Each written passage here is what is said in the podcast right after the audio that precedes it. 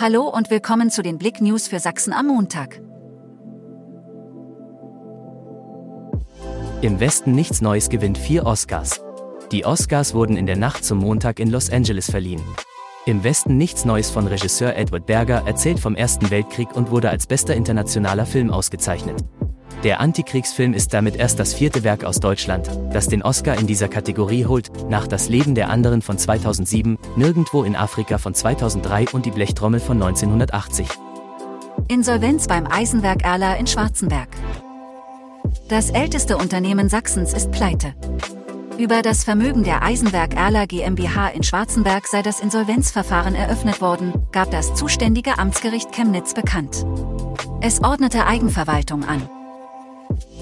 CFC kassiert dritte Niederlage in Serie. Wer keine Tore schießt, der kann auch kein Spiel gewinnen. Der Chemnitzer FC hat sein Auswärtsspiel bei der BSG Chemie Leipzig mit 0 zu 3 verloren. Und damit sind die Himmelblauen seit nunmehr vier Spielen auf fremden Platz ohne eigenen Treffer. Zwei Talheimerinnen mit DM Gold. Gold bei einer deutschen Meisterschaft im Ringen zu holen gehört zu den Highlights in der Karriere eines Sportlers. Beim RV Talheim feiert man aktuell zwei Goldmädels. Bei der deutschen Meisterschaften U20 Freistil, die in Bruchsal ausgetragen worden ist, haben sich Rüsui Richter, 72 Kilogramm, und Nemi Leistner, 57 Kilogramm, bei den Juniorinnen jeweils den Titel erkämpft. Für beide Sportlerinnen ist es der Lohn für ihr Engagement und ihren Trainingsfleiß. Update zu illegalem Autorennen bei tschetschenischer Hochzeit.